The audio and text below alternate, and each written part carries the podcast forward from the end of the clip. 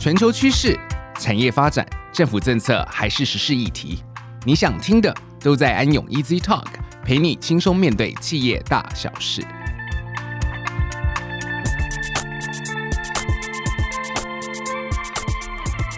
嗨，大家好，欢迎来到安永 Easy Talk，我是安永联合会计师事务所医疗科学跟健康产业的负责人陈明宏 Jonathan。今天很荣幸的邀请到九方生技股份有限公司的洪一平董事长，还有汤孝伟总经理，跟我们聊聊以乐创新平台怎么看台湾的医材产业的挑战跟创新，还有九方生技如何善用整个集团的优势，创造医材产业高胜率的发展策略，打造台湾医材产业的独角兽。我们接下来一起听听他们宝贵的经验跟分享。大家好，我是以乐创新平台的董事长洪一平。大家好，我是汤夏威，很高兴有这个机会来安永 Easy Talk 来做分享。那我在退伍就进了医疗器材这个行业，开始是当业务员。我想这个产业其实医材，其实它就是一般的传产做的技术，谈都看得到。后来我一九九零年我就创业了，创业的就是做代理商，代理商就是说要把国外的产品代理卖到医院去。在这过程里面，我们看到了整个国外产品的研发过程。那我们看到这些产品的时候，发现其实有些产品对我们来讲应该不难。那我就觉得说，我要找一个切入点。那我就看到一个微创手术的耗材，看起来这个有机会啊，未来也是个需求。那我就在两千零四年就成立了厂广。成立了厂广是看到这个微创手术将来一定会普遍，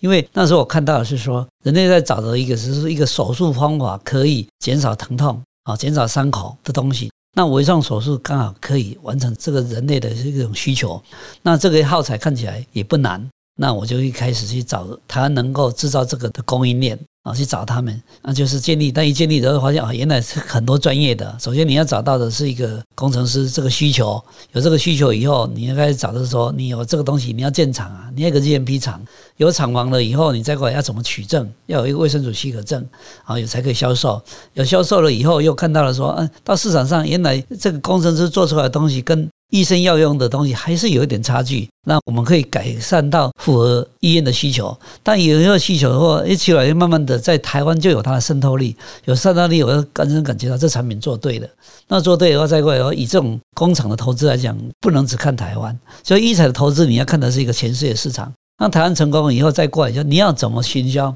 那你刚刚这一开始是从国外的展览去看，去看他们要找的是什么东西。那因为市场那时候看到是微创手术，这整个趋势在这边。那我是少数拥有这个产品的人，那你就有这个条件跟各国的代理商沟通，去找到适合对你这产品有信心的，一起推广这个东西。那慢慢的各个国家都慢慢可以接受台湾的，因为一个国家它不会只有这前三大在一起，除前三大以外还有其他人，还有机会。那我们就找那个机会，找那个机会以后，慢慢的再给我找到了，因为找到就慢慢有渗透力的，就稳定的。那这样发展到这卖了将近的五十个国家，那我们很坚持就是台湾品牌，Made in 台湾。重点是品质跟价钱，只要你做好品质价钱，问题不大。产品的从研发到销售到国际，当然我看到了。那如果这样成功的话，我看到医院里面的太多的东西都是进口的，那台湾应该还有机会。那几个机会关键在哪里？就是一个选题。那选题要选得准，所以你要一个完整通，做完了以后你要有个通路，通路是要布局的。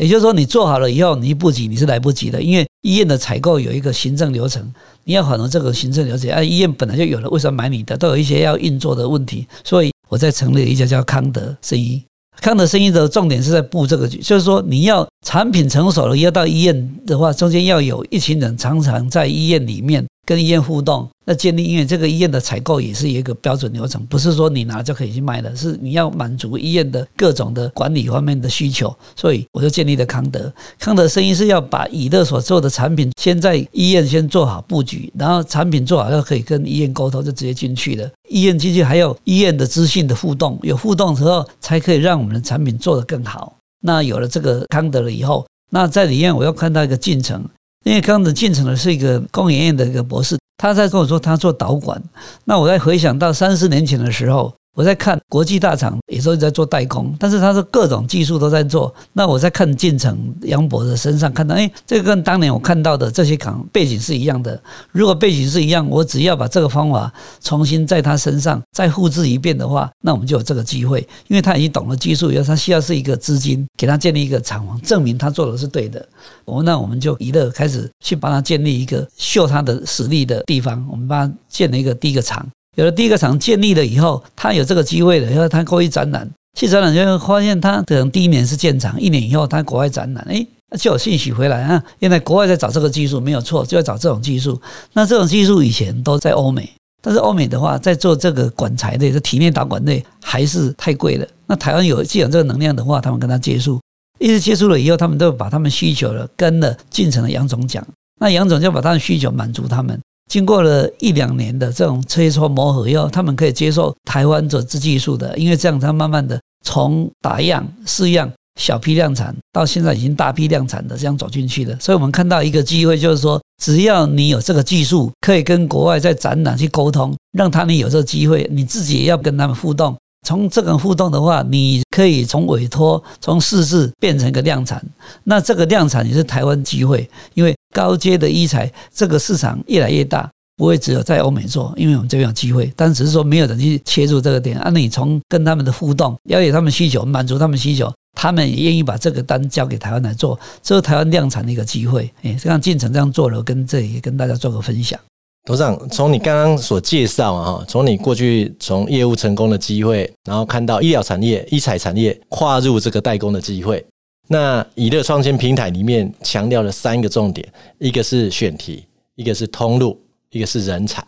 我想。董事长刚刚所述的主要是这三个方向嘛，哈。那我接着想要请问董事长说，那过去我们在市场上看到这些医疗，不管是生技或是医材产业里面的这个创新企业里面，大概他们所谈论的可能是资金啊，可能是研究发展啊，可能是技术啊。那为什么以乐创新平台他会认为说选题、通路、人才是最重要的部分？那宜乐创新平台又未来要怎么翻转台湾的医疗策略呢？宜乐提出的就是通路选题、专业分工、深耕台湾、量产全球。那我们为什么提出这种论述呢？第一个就是说通路选题，因为当你通路决定了以后，你就一直在往这个题目一直走下去的啊。一个通路，因为医采里面你到起证到销售，几乎大概五年。所以这五年你根本没有退路了，这选题不能错。你选题对了以后，就全力投入了。投入选题以后，再过来就专业分工。为什么专业分工？因为医材本身牵涉太多专业了，所以大家一起来完成，这样才有速度。你看到了时间是主要，你时间只要领先，大概没有问题的。通路选题、专业分工，专业分工你要做出来了以后，到底对不对？你要论述这个。那台湾的市场是让我们试验这个产品最好的机会。所以台湾取证了以后，到台湾的市场。那我们实务经验发现说，其实做好产品到市场内还有一点使用者的一个差异性，就是使用者的需求跟这个专业做出来的有一点点差距，这个时候需要磨合。那经过了在台湾市场里经过磨合，证明我们的产品跟国际市场是有竞争性的话。那个完成了这个叫做深耕台湾啊，这种深耕台湾，你有占有率就知道，这很证明你做对了。在台湾占有率而在量产全球，量怎么量产全球呢？因为医疗市场看的是全球的市场。第一个，台湾赢的话，大概你的东西对了，那你出去的条件就是品质跟价钱。那你如果解决品质跟价钱，这个时候你就必须要再继续的往品质价钱去琢磨，那你出去才有竞争力。那品质去国外，因为你到国外竞争的时候。大家已经看不到你的这个在台湾的一些，那时候你就是说你的东西一定要够好，够好的话是市场抢着要这个东西，所以以乐在选题都都选得到市场的需求，以乐选题不会选说这样已经很多人做了，其实很多人做的时候，大家在比的是一个价钱的问题而已。你选的是一个未来需求，做的人很少，其实是市场在找这个题目，你题目对了，去给他们看这个各国的优势的通路，一定会跟你谈。就慢慢，这个时候你可以慢慢去跟他沟通，去协调，让他了解说你的东西是跟国际大厂是跟有竞争力的。当你有这个产品对了，在国外的通路上接受，用台湾的量产的技术，让这个高阶的医材也可以更合理的价钱渗透到全世界。而且因为这个医材的话，它是随着人类的需求会逐渐的需要。那一开始都是从一些发明，一定从一些先进国家。但是先进国家以后，因为它高阶，它可以减少人的疼痛伤口的话，收入比较高的国，也许它没有普遍。那你可能是台湾的机会。我们可以到先进国家，但现在有可能是一些国际大厂在里面呢，我们会做得很辛苦，但是那里也是要去打，但那也是说让他证明我们跟他一样。但是还有一块是说，所得还没有到、还没普及的地方，比台湾还晚一点的国家，这是我们的主要的机会。而量产的时候，可能会在那里有一个机会可以做到更大的战力，因为其实一个占有率就是说，品牌靠的是什么？是教育的。是包装。如果你先到那些国家去做交易、去做包装，其实你也是名牌，有名牌就有量的。哎，这是我这方面的看法。好，那董事长，刚刚我们琢磨了很多这个通路跟选题啊，那可以再请你帮我们再说明一下整个宜乐平台生意经理人这一块吗？因为我觉得我跟其他的新创公司比起来，你们在生意经理人这个平台或是这个 group 也好，我认为跟其他的这个新创产业是非常大的不同。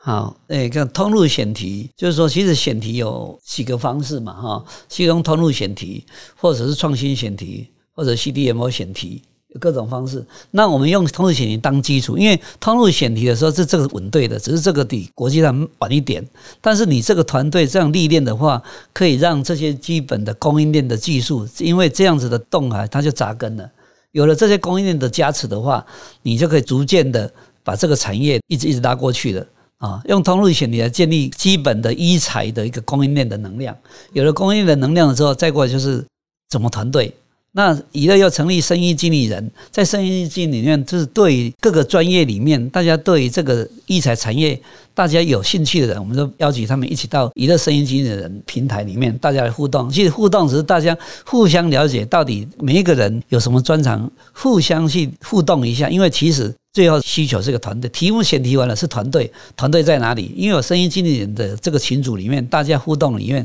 就是可以靠到一个适合的团队。去因为一个一个产品推上团队可能也是五年十年的，所以这个是一个可以提前磨合、互相了解，欠缺什么的，一起形成一个团队。有团队选题完了，团队可以接手，团队一接手的话，再过就是资金再给他上去的话，那个就是可以一个专案一个专案一直的发展下去。这是我的我的分享。好，谢谢董事长。那接下来我想要请问这个汤总哈，依我的观察，你大概是以乐创新平台生意经理人计划里面的这个代表。那你当初就我了解，你是政府派去戏谷学习医材创新的这个先遣部队哈。那我想要请问的是，你是什么样的契机加入以乐这个平台呢？呃，其实我的经历也算是今天，呃，我认为这个是很想分享给像我这样子的一个工程师，来让他们知道，今天你想要进入医材这个产业呢，到底你的机会或是舞台会长什么样子？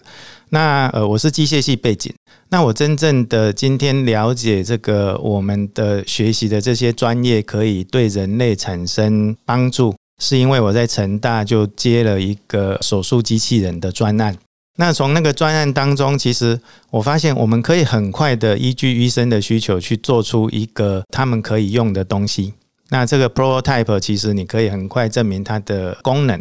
但是当今天你要把这个机器人真正放到呃市场上，让医生使用，让病人受益的话，这后面的整个商品化过程。实际上要花五到十年的时间，要花可能是十倍到一百倍的经费。啊，其实后面这个过程也是我在经历当中就一直在找寻说，如果今天呃我的博士论文我发表的 paper 说，诶，我的手术机器人可以让医生做这个手术做得又快又好。那这件事情，它要怎么实现在真正的临床上？所以也因为这样子，所以呃，很幸运的是，在某个契机当中，呃，一个前辈跟我讲说，台湾有一个 STB 计划，那他就把我们送到矽谷去。那其实也因为这样的契机，我其实跟洪董很早之前就认识了。那在过程当中，当然 STB 计划去矽谷受训。那后来又很幸运的是，张友的博士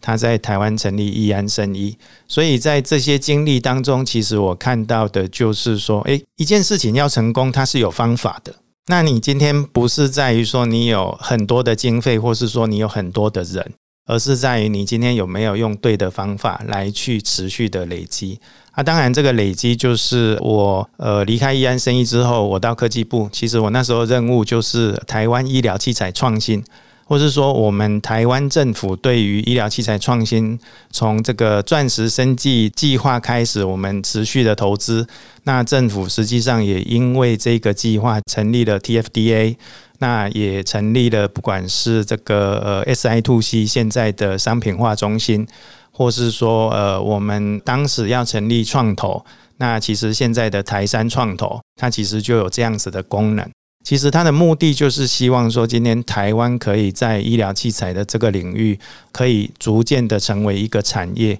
所以那时候我在科技部，实际上我就在看说，诶，这个其实我们过去的这些，不管是专案，或是新创，或是今天我们 STB 的这些公司，其实我们还缺了一块。那缺的这一块到底在哪里？所以我其实就因为在科技部，所以我对台湾做了一个盘点。那在这个盘点当中，我就发现了，诶，这个洪一平董事长，他真的是台湾很厉害的一个人。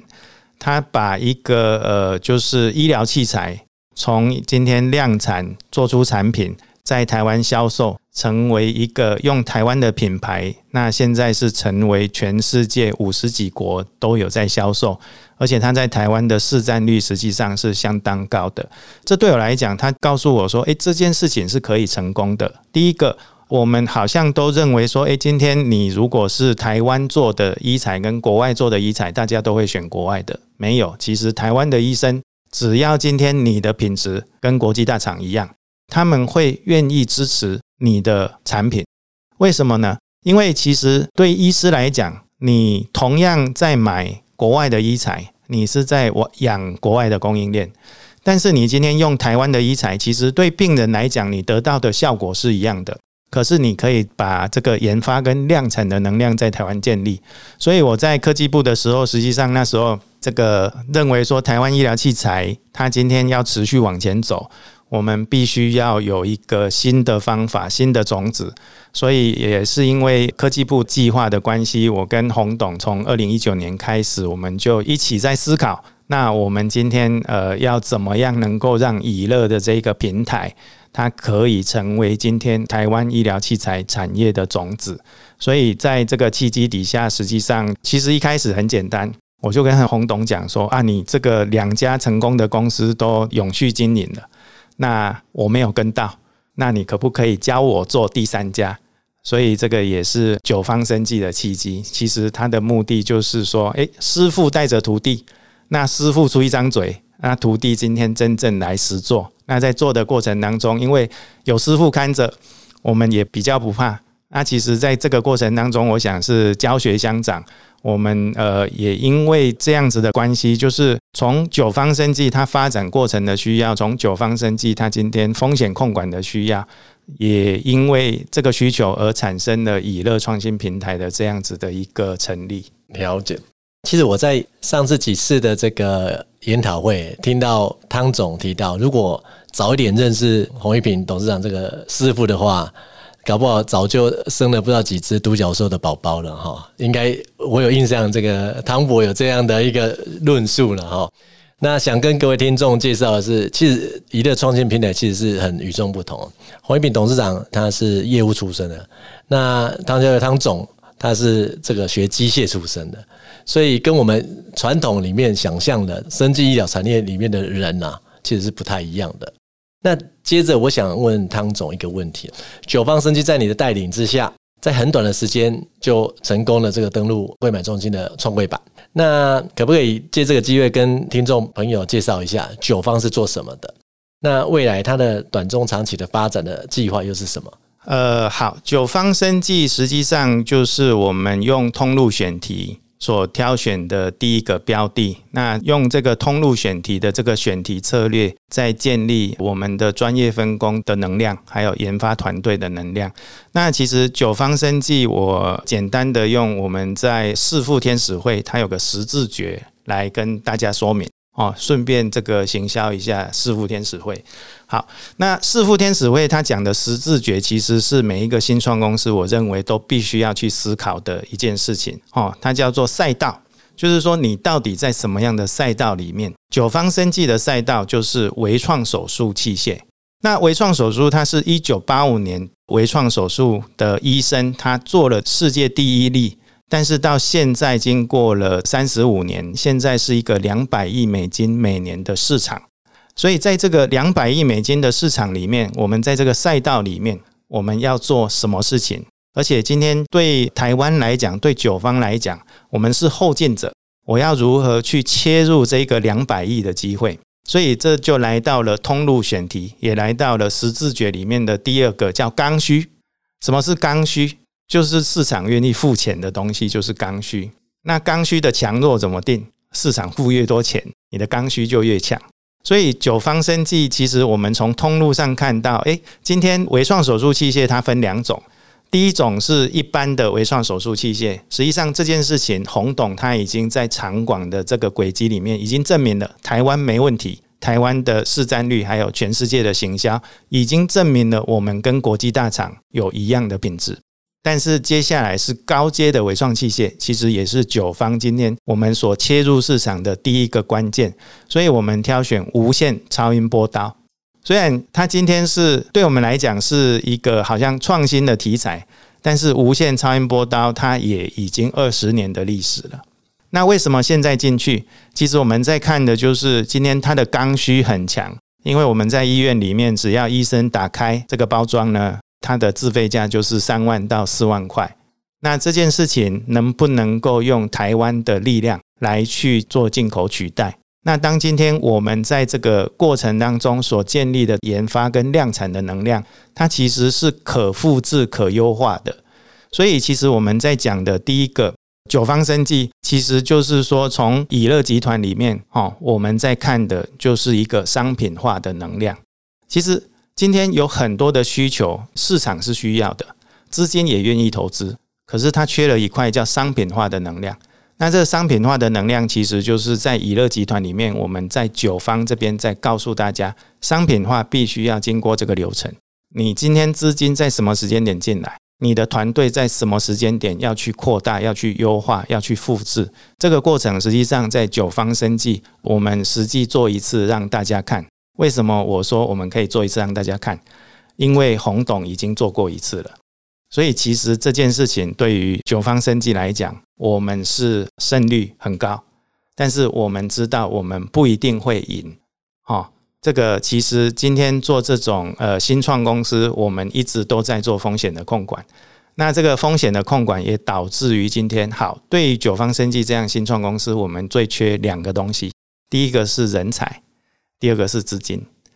所以，其实这是为什么会有以乐创新平台的原因。因为以乐创新平台，它可以去接触人才、接触资金，它在准备九方未来所需要的这些人才跟资源。啊，当今天以乐建立以后，我们又发现，诶，对俊成来讲，对康德来讲，对我们所投资的，不管是医诚、台湾一千或是嘉诚，他们都需要人才跟资源。所以，其实以乐创新平台因为九方的需求而产生，但是它今天因为产生了以乐。又造成了我们今天可以去复制跟扩大这个能量的整个规模，所以它今天在一个正向循环上面，我们发现，诶，这个循环是可复制、可扩大的。所以其实一开始我跟洪董，我们就只想说九方生计做成功就可以了，其实就是一家公司而已。但是当今天你从以乐的角度在看的时候，我们发现我们在建立的是一个九方在建立一个产品的能量。那康德在建立的是一个通路的能量，俊成在建立的是一个量产的能量。那这三个能量加在一起，再加上台湾医师的创新，还有台湾市场的这个需求的时候，它可以让深耕台湾这件事情产生一个利基点。那借由这个利基点，我们希望说今天有更强的能量加入，来去让全世界的机会可以一步一步的实现。好，所以回到九方生计，实际上九方生计，呃，它有三个最重要的专案。那其实今天坐在这里的三位，正代表着这三个专案、三个能量的建立。哦，哪三个能量？第一个是产品开发，所以就是由我做代表；第二个叫商业模式，就是洪董这边做代表。那第三个其实也是很谢谢今天安永，还有就是我们的柜买中心。哦，他所提供的这一系列的辅导，因为第三个公司治理这种能量，这个是我们今天这些学研单位或是我们在一般的公司你不会学到的，因为它只有在公司从无到有的过程当中，你才会经历过这个过程。